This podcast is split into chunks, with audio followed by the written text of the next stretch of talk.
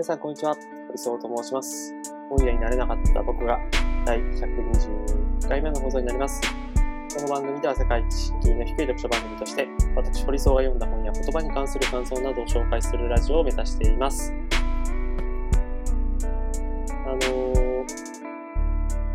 先週かな、えーサマー・オブ・ソウルという映画を見てきました。これ8月末に公開された映画で、あのー、なんていうんですかね、割とこう上映、映画館で見てきたんですけど、えー、上映がほぼ終了するタイミングで、ギリギリ行けてたという感じで、本当に見に行っててよかったなと、本当に心がこう、なんだろうな、あのー、なんか価値観とかって、大枠の価値観は変わらないかもしれないけど、でもなんか、人生を変えるとか、そういうものって映画とか音楽の力にはすごくあると思っていて、で、僕は今37ですけど、全然、なんかサマーオブソウルを見た直後に感じた心の震えみたいなのは、まあ、それを見て、え、人生が変わったっていうのは、あの、一週間も経ってない、今現時点でこういうことはできないですけど、でも本当にいう類のこう震え、なんか、すごく昔に村上春樹を初めて読んだとか、そうですね、こう、あのー一番最初にロックフェスティバルに行って、そこで、えースパルタローカルズとか、アッシュとか、まあそういう国内外のバンドの演奏を見たとか、なんかそういう原原体験というか、若い時の、なんか自分のこう、心がこう、ぐっとこう掴まれたような感覚っていうのは、まだまだ、まだに覚えてるんですけど、この映画サマーオブソウルっていうのは本当それに類する作品だったなと思います。で、これはですね、あの、1969年に、ハーレムというニューヨークにある、えーエリアの国民コミュニティがあって、そこでこう開催されたハーレムカルチャラルフェスティバルというものが、あのー下が、えー前提にあって、で、それが、あの同年に、えっ、と、ウッドストックという、まあ、音楽ファンなら誰でも知ってるイベントが開催され、その1回目が開催されたんですけど、あの一方でこのハーレムカルチャラルフェスティバルはもうほとんど知られてないと。で、映画の副題は、あるいは革命がテレビ放送されなかった時っていうもので、それが示唆する通り、まあ様々な事情というか、まああの、これをこう売っていこうっていうふうに、こういろいろなところにこう持ちかけた時に、いや、こんなのはそんなに大した価値がない。ということで、えーなかったことを当然にされて、えー日の目を見なかった。まあ当時インターネットもなかったので、そのままこう保管され、ただただ静かに保管されていた。で、これが、あのーえー、クエストラブ監督によって、えー、クエストラブっていう人も、DJ とかこう音楽の実践家をこうやっている人ですけど、まあ、彼がその映像をこう編集してっていう、つなげていってということだったんですけど、なんですかね、本当いろいろな観点があって、まず一つは、その黒人コミュニティ、こう、1960年代はかなりいろいろこう、黒人によるこう暴動が起きていて、マルコム X さん、マーティ・ルサ・キングスさん、キング・ジュニアさんとか、まあそういう、まあいわゆるこう黒人のこうレジェンドと言われている人たちがこう暗殺されてしまう。で、各地でこう黒人による暴動が起きていた中で、まあニューヨーク州公認のもとでこう開催された。なのでまあ、あのーある意味こうガス抜きという側面も多分あるんだろうなと思いつつ、それでも、そこでこう、登場したアーティストたちが R&B とかソウルミュージックとかこう歌っていくんですけども、本当圧巻の一言で、すごくパワフルで、お客さんがこうグイグイと引き込まれて一体感を強め強めていくっていうのが、まあもちろんその映画という中でこう編集されているので、いいところをこうつま、つままれ、つまみながらっていう側面があると思うんですよね。で、ニーナ・シモンという人もそのフェスには出てるんですけど、あの、このサマーソルでは、えー、出てなかったんですけど、別のそのニーナ・シモン魂だという、あの、ネットフリックスのドキュメンタリーでは、割とそのカルチャラ、ハーレムカルチャラルフェスティバルでは、割とこう政治的な発言をかなり、あの、過激にやっていったので、まあ、本当にこう、いい意味でのこう連帯に、あの、アーティスト全員が、えー、突っ込んでいったのかっていうのは、あのー、わからないですが、なんか僕はですね、まあそういった、本当はそういった事情を無視しちゃダメなんですけど、なんだこう、そうですね、こう何度も何度もその出てくるアーティストたちが自分たちは、こう私たちは美しいっていうふうにこう歌う、なんか彼らの姿には、本当ここ打たれない人なんていないんじゃないかなっていううん。で、その当時の、まあ今もブラックライブズマターとかっていう問題ありますけど、当時もですね、例えばベトナム戦争で、こう、送られていった時に、あの、前線の危険な戦いには、黒人がこう優先的に送られていたとか、まあそういうことがこう起こっていく中で、こう少なくとも自分たち同胞は連帯していかなくちゃいけないっていう、こう強い意志とか、ね、そういう、まあもちろんこう、全員がそういう連帯感を持っていたわけではないと思うんですけど、そういうものがなんか、印象としてたくあの、得られて、なんかこういうコミュニティというか、なんだろう。日本って、あの、島国で、あんまりその、なんだ、こう人種の違いみたいなのが起こりづらいというか、いや、まあ怒っているんですよね。怒っているんだけど、あのー、なんかこう、いわゆる日本人と呼ばれてる人たちが多くて。だけど、それがこう在日の人たちであったりだとか、あのー、帰化した人たちっていうのは、どちらかというとこう少数なので、なんか本当にこうマジョリティマイノリティで、あの、排斥されているような感覚を多分彼らは持っていて。だから、僕はあの、日本人で日本に住んでいてっていう感じで、それだけでマジョリティの側に、そのマジョリティのこう傘に守られているわけなんですけど、なんかこの映画を見て、日本にもそういう全く同じ、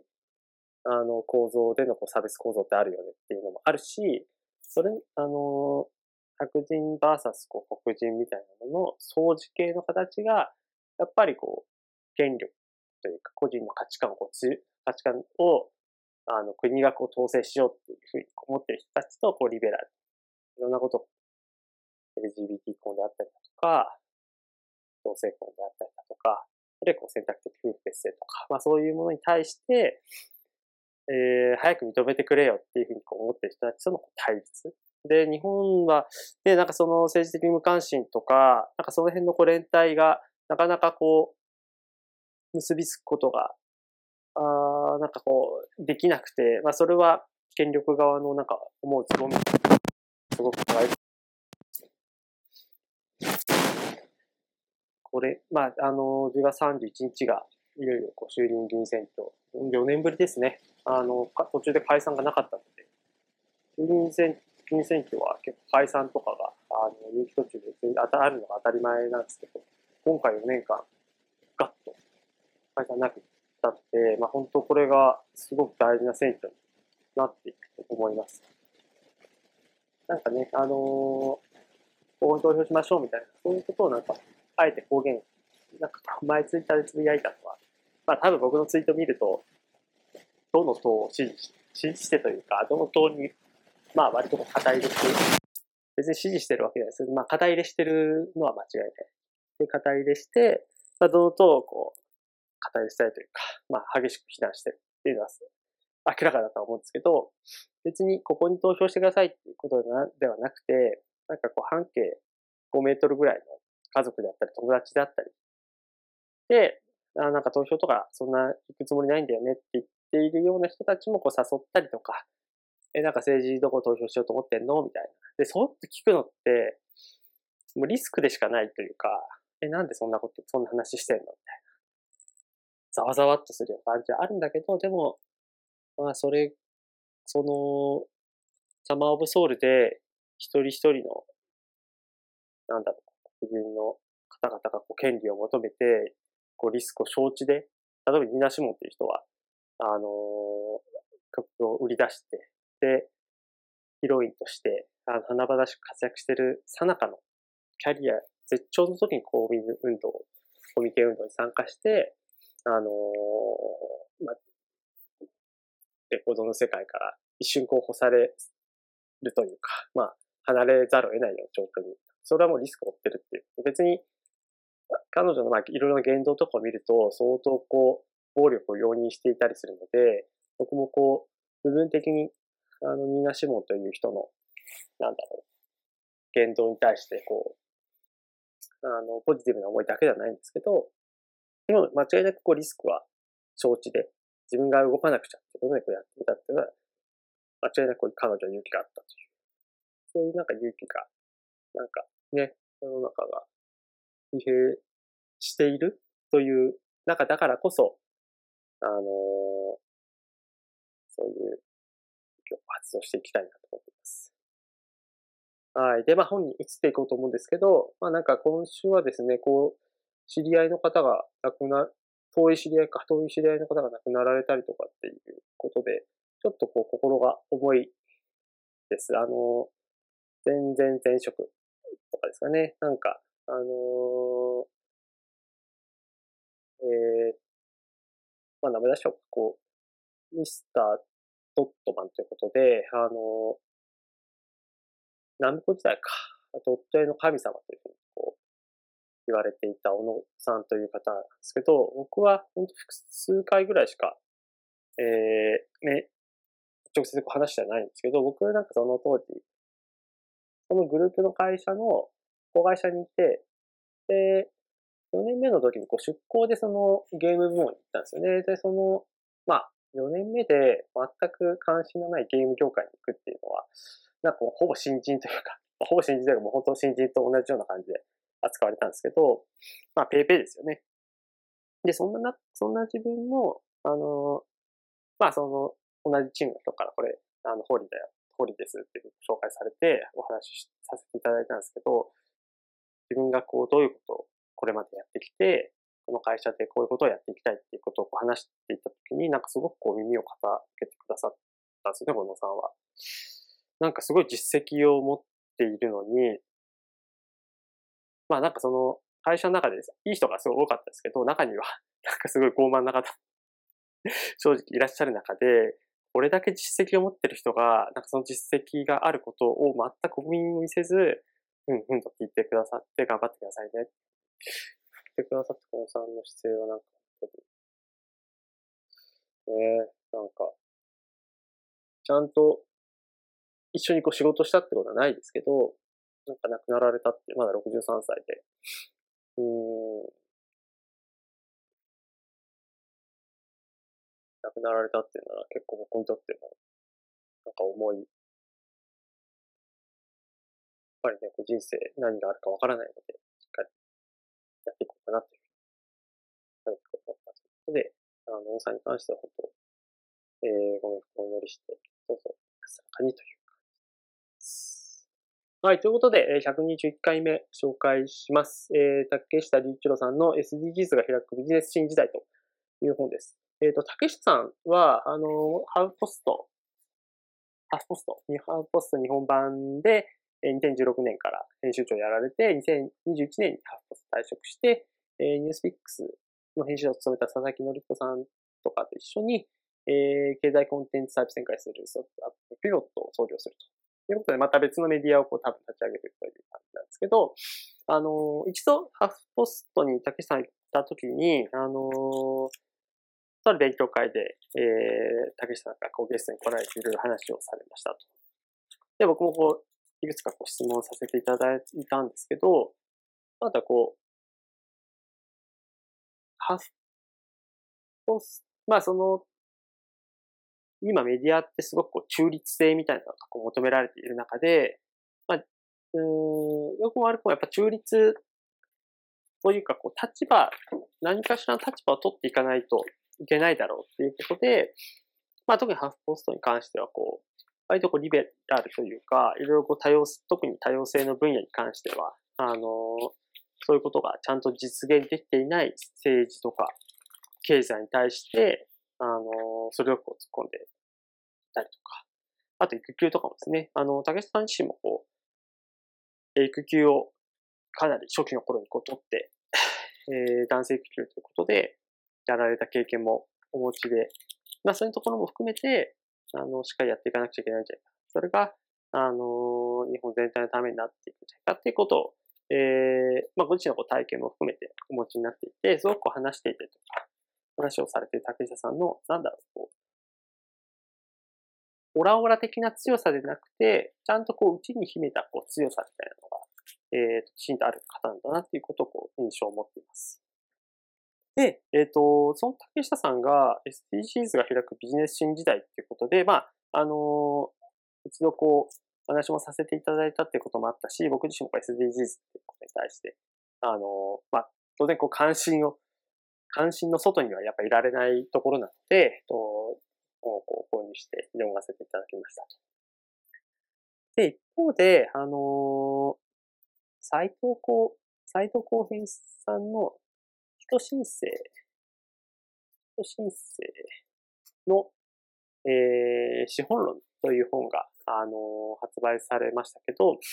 斉藤さんは、えっ、ー、と、SDGs のことをすごく厳しく非難してるんですよね。こう、今の経済成長を前提にして、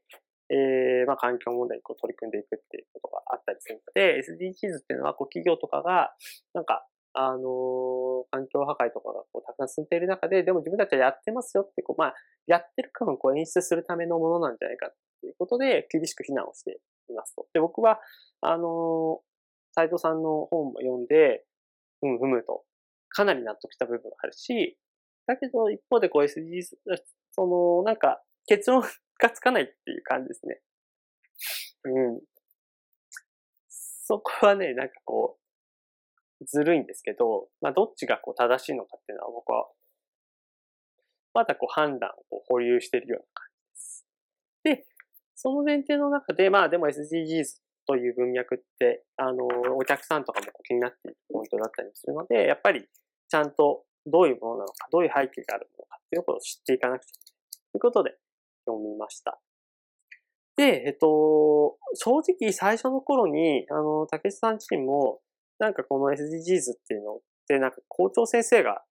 あの、いい社会を作りましょうみたいな。まあ、いい学校にしましょうっていうふうな、なんかすごい校長先生のつまらない話的な、えー、文脈で、えー、語られる類のものなんじゃないかっていうことで、竹下さん自身があんまりこうピンときてないっていうところからこうスタートしてます。で、それって本当にその通りだなっていうふうに思いました。僕もなんか、そうそう、校長先生の挨拶のような SDGs という。だから、本当に当たり前のこと書いてますね。貧困をなくそう飢餓をゼロにとか、質の高い教育をみんなに、海の豊かさを守ろう、平和と公正をする。めっちゃ当たり前のことで、反対のしようがないこと誰だって貧困をなくしたいし、質の高い教育をみんなが受けられるようにしたい。海の豊かさを守りたい。体育館にずらっと並んだ生徒たちを前に、校長先生が夏休みは元気に過ごしましょうと、得意げに言ってるようにも聞こえる。それは元気に過ごしますよ、言われなくたって。毒にも薬にもならない綺麗事の言葉、すぐには心に広。響かなかった。そうですよね。で、それが、まあその、竹下さんがこういろいろ調べて、どういう背景のものでこう SDGs っていうのが注目されていったのかってことを書かれて時に、なんかやっぱちょっと退屈だったんですよね。で、それが、あの、ある意味こう自分ごとになってきたのが、第4章で衝突するアイデンティティ経済圏っていうのが 書いてあって。で、そこで、えっ、ー、と、まあ、ユニクロとかの問題、ユニクロ問題というか、その、なんだろう。ユニクロってまあ、比較的こう安い質が高くてこう安いものが売られているけど、まあ、ウイグルのこう強制労働の問題とかがあって。だけど、その、もすごく昔ユニクロは、こんな安く、リーズナブルでいいものを、えー、提供してますよ。で、これを本当シーズンごとに、あの、買い替えられると、こう、いつもでもこう、新品なものが、あのー、着られる状態になりますね、みたいなことを多分、竹田さんがこう取材してたかなり前にこう、リングロの店員さんにこう取材してた時にこう、PR として言ったんだけど、でも今、あの、そんなサイクルで洋服を消費するってダメじゃないですか。ダメじゃないですかっていうか、やっぱこう洋服一つ T シャツ一個作られるのに水が何十リットルも使われてるとかっていう状況がある中で、多分医療メーカー全体がなんで自分たちは服を作ってるんだろうかっていう問いを、に向き合っている中でそういう考えてるない。だけど、なんかそういろいろなところに配慮していくと、手間も、工数も増えていくので、それがこう洋服の単価 が上がっていくことにつながっていきますよと。で、そこで多分、あの、ギャップがあって、もちろんいいものを身につけたいって思うけれど、これ以上高くなったら困るっていう考え方も一方であるんですよね。それはすごく僕も、あんまりこう洋服に元々お金使ってなかったですけど、息子がこう二人生まれて、割とこう、あのー、医療費とか補助が出るけど、やっぱ彼らが息子たちがこう身につけるものはやっぱ自腹切って買わなくちゃいけない時に、ユニクロとか島村とかってすごく、あの、リーズナブル、始末屋さんとかもこう、いけるんですよね。だけどそれが、なんだろう。で、子供ってどんどん減っていってるので、ちゃんと子供の服をこだわろうとすると、やっぱ大量生産じゃなくて少量生産なんで、ロットがこう、調数のロットでこう回していかなきゃいけない。値段高くなっちゃうんですよね。で、それは困るよねっていう現実問題もあって。このこのアイデンティティを、まあ、どこに置くかとかっていう問題はすごくあるなっていう。正しさと、正しい消費、環境とか人権問題のことを考えた正しい消費と、まあそういうことを考えたり、というかそのいろんな事情があった上で、えー、結局ユニクロとか島村の服を選んでしまう。それが仮にこう間違った商品というふうに言われてしまったとしたら、いろんな事情を抱えている中で、こう一般の市民が正しい消費と間違った消費っていうことでこう二分されてしまうっていうのが、まあこのアイデンティティ経済圏の中で生まれてしまうということ。竹下さんはこう非常にこう危惧しているという。で、もう一つ、あのー、ナイキの動画広告ですよね。えっ、ー、と、2020年冬にナイキが日本国内でマイノリティとして生きる在日コリアンの若者やアフリカ系と見られる人もサスリートが登場する2分間とか。で、えっ、ー、と、彼らが自分のアイデンティティに悩んで、日本社会の差別とかいびちめに直面して、自分は普通じゃないのか、自分は浮いてると。だけど、えー、彼らがスポーツを通じて、差別当たり前の説。まあ誰もがピピのままに生きられる社会を実現するっていうことでこう体現して、まあスポーツに取り組むっていうことがある中で、すごくこうバッシングがあったんですよね。日本でいじめなんてあるわけないじゃん。そんな差別があるっておかしいとか。もうナイキのなんて買わない。ああ、なるほどっていう。日本に対するヘイトっていうふうにこう、解釈されるんだっていうふうに思っているときに僕はすごい衝撃だったんですよね。で、た、あの、ナショナリズムの本もなんか最近こう読んだときに、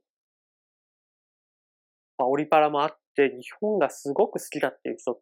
ているんですよね。僕も別に嫌いじゃないけど、日本がすごい好きだって思ってる人たちのことはあんま好きじゃないなっていうのは正直ありつつ、その愛国というものになんかこう忠実な人たちと、まあそうでない人たちとの間で、こう、ナイキの広告をめぐってだいぶ意見が分かれてしまったという。だけど確かにナイキのその広告、その動画広告は、マイノリティの人たちのこうアイデンティティを、まあこう、うん、フォローするというか、全然君たちは悪くないというか、社会側に問題があるから、スポーツの数字で世の中変えていこうぜってこうポジティブなメッセージを 発している中で、ナイキの動画が、あのー、そうでない、マジョリティ側の日本では差別が起こって起こっているわけがないっていうふうに思っている人たちにとっては、彼らのアイデンティティをこう傷つけるものになっていくという。で、S、で、なんでこうアイデンティティ経済みたいな話をしたかっていうと、SDG を推し進めるっていうことが、まさにそういう分断を逆にこう生んでしまうっていうことがあるっていうことを、こう竹下さんは、あの、指摘をしていますと。とてもいいことなんだけど、そのとてもいいこと、とてもいいらしいことを、まあ、進めていくことってどうなんだ？あえてこう、ポジションを取らずに、あの、普通のことをやっていった方が、あの、いいんじゃないか、みたいな。でもそうすると、あ、で、ここから2個目のポイントに言いますかね。今日はですね、あの、ポイントを、えっ、ー、と、バックデートしていくというか、今第4章、ショートするアイデンティティ形状だったんですけど、次は第2章の優等生化する企業っていうところ。ここは結構僕、眠かったんですよね。眠かったというか、あん、うん、その、一章の最後でこんなことが書いてあるんですよね。えっ、ー、と、ローソンが、えっ、ー、と、昨年出したあの商品で、えっ、ー、と、粘土の、佐藤さん率いる粘土が、えー、パッケージをデザインした、えー、ものがこう賛否両論というか、こう、否定、納豆って読みづらいとか、これが牛乳なのか、低脂肪乳なのか分かりづらい。そういうことでこう、いろんなところから問題視されている中で、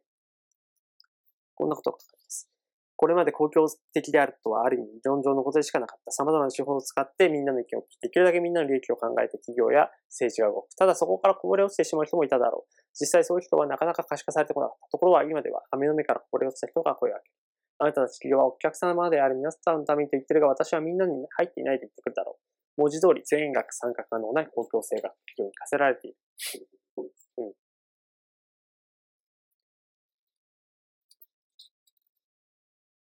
このような SDGs 市民に対して企業とどのように接していくべきか。第2章ではアメリカを中心に、えー、としたグローバルな動きを見ながら企業が SDGs 市民をはじめとした新しい消費者の声や動きに合わせ、彼女や彼らの個人的な価値観と向き合い、優等生化していく様子を見ていきたい。ということで、優等生になっていく。SDGs とかを考えていくと優等生になってしまうという。うん。サイボウズの事例とか、あのー、なんだろう、こう、この優等生っていうのもなんかこういろいろな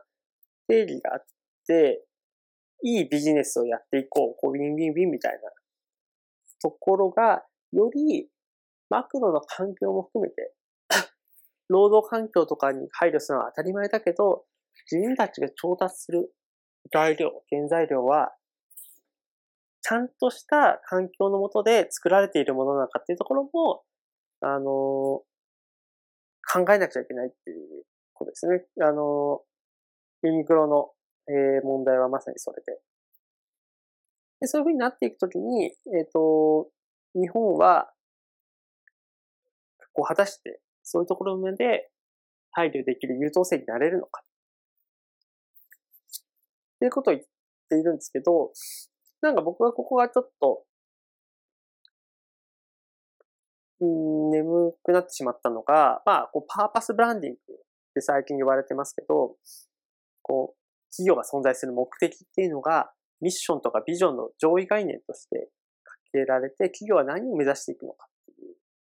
まあ、ちょっと僕はなんかバズワードなんじゃないかなと思ってはいるんですけど、結構日本の企業の中でもパーパスを抱えて、掲げるようになったところが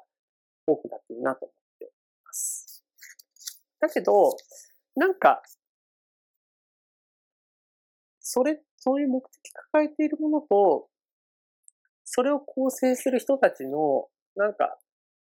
成熟度があんま合ってないんじゃないかなっていう気がして、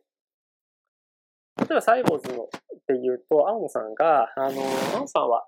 実はこう、ご結婚されて、で、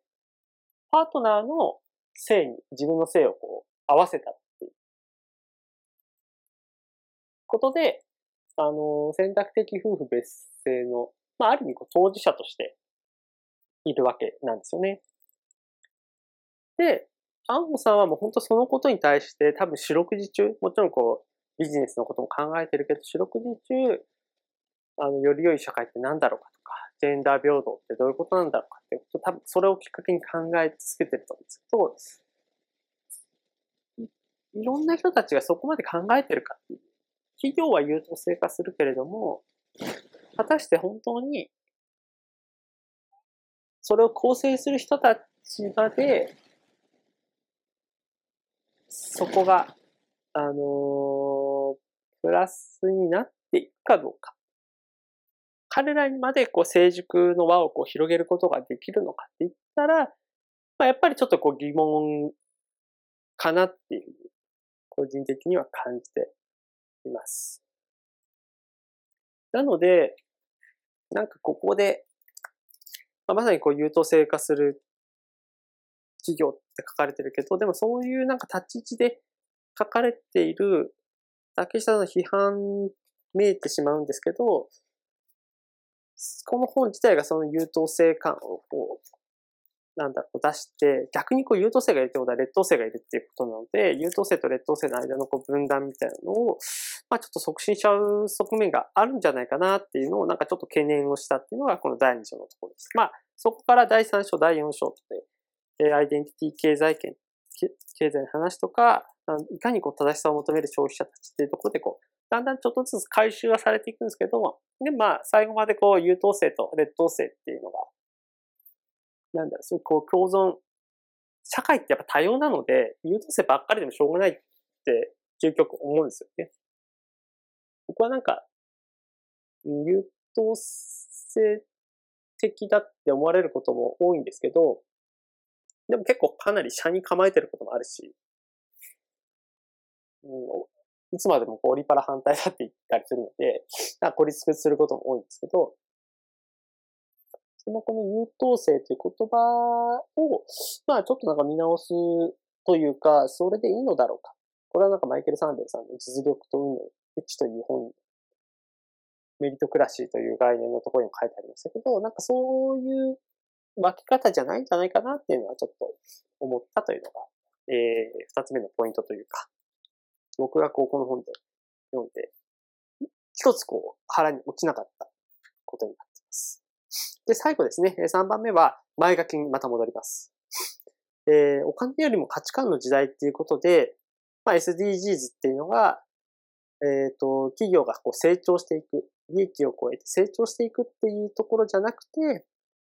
お金以外のところに対する価値をこう思考していくっていうことを、こう、まあ、あのー、竹下さんが話して、まあそれはも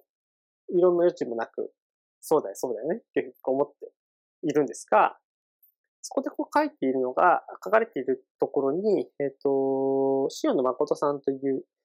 経営競争基盤の幹部を務めている方の話があって、日本人は常に、あ特に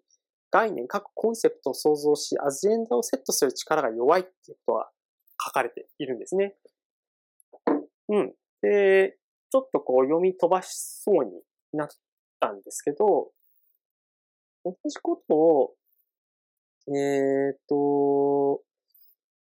リピの田中社長も Facebook で似たようなことをこうつぶやいていて、何をつぶやいてたっていうと、その SDGs とか、えー、なんだろう。SDGs とか、脱炭素とか、そういうものって、えっ、ー、と、すべて、欧州が、えっ、ー、と、起点というか、そこが、なんかこう、持ってきた概念なんじゃないかみたいなことをこう言ってるんですよね。SDGs とかカーボンニュートラルと、ニュートラルとか言われてるが、それ自体いいことだとしか思えないっていうのが、えー、大前提だが、欧米的なこういう抗議のイデオロギーや善悪の基準を新たに作り出し、そうでない他国に対する攻撃材料として活用していて、経済戦争や安全保障で優に立つという、この戦い方は巧妙というより戦いの基本形とも言えるが、日本ではあまり見受けられない形だと思う。これは、その塩野さんが話していることと結構似ているような気がするんですよね。自分たちが SDGs に取り組んでいる人たちっていうのが素晴らしいですよ。っていうことによって、そこをこう、あの、先行してこう取り組んでいたりとかしているところをこう優遇したりして、で、世の中のムーブメント的にやっぱり大事だよ。まあ、多分今後、その肉を食べるみたいなことって、どんどんどんどんなくなっていく。で、それが、まあ、ベジタリアンというか、こう、ビーガンの人たちが、本当にそういう思考を持っている人が増えているのか、それとも、国といって、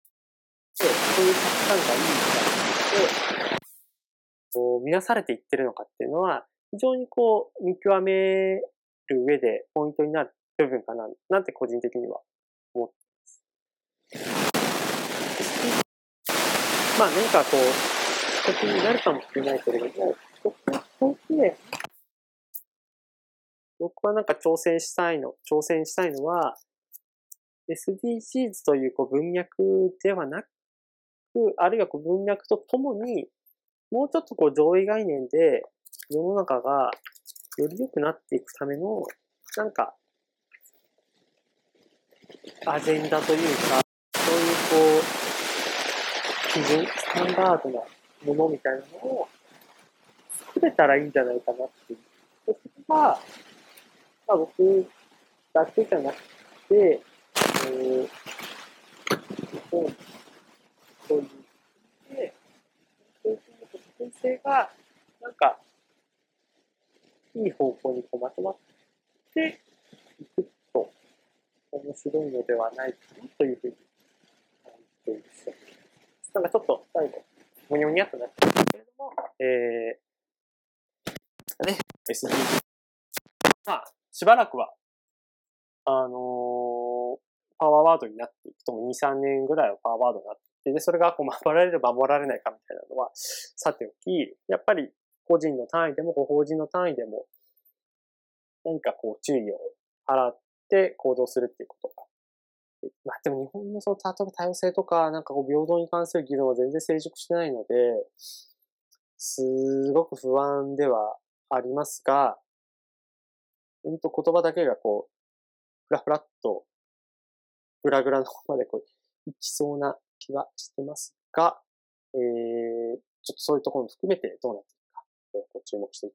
たいなと思います。ということで、えー、今回の配信は以上になります。また次回配信もお楽しみください。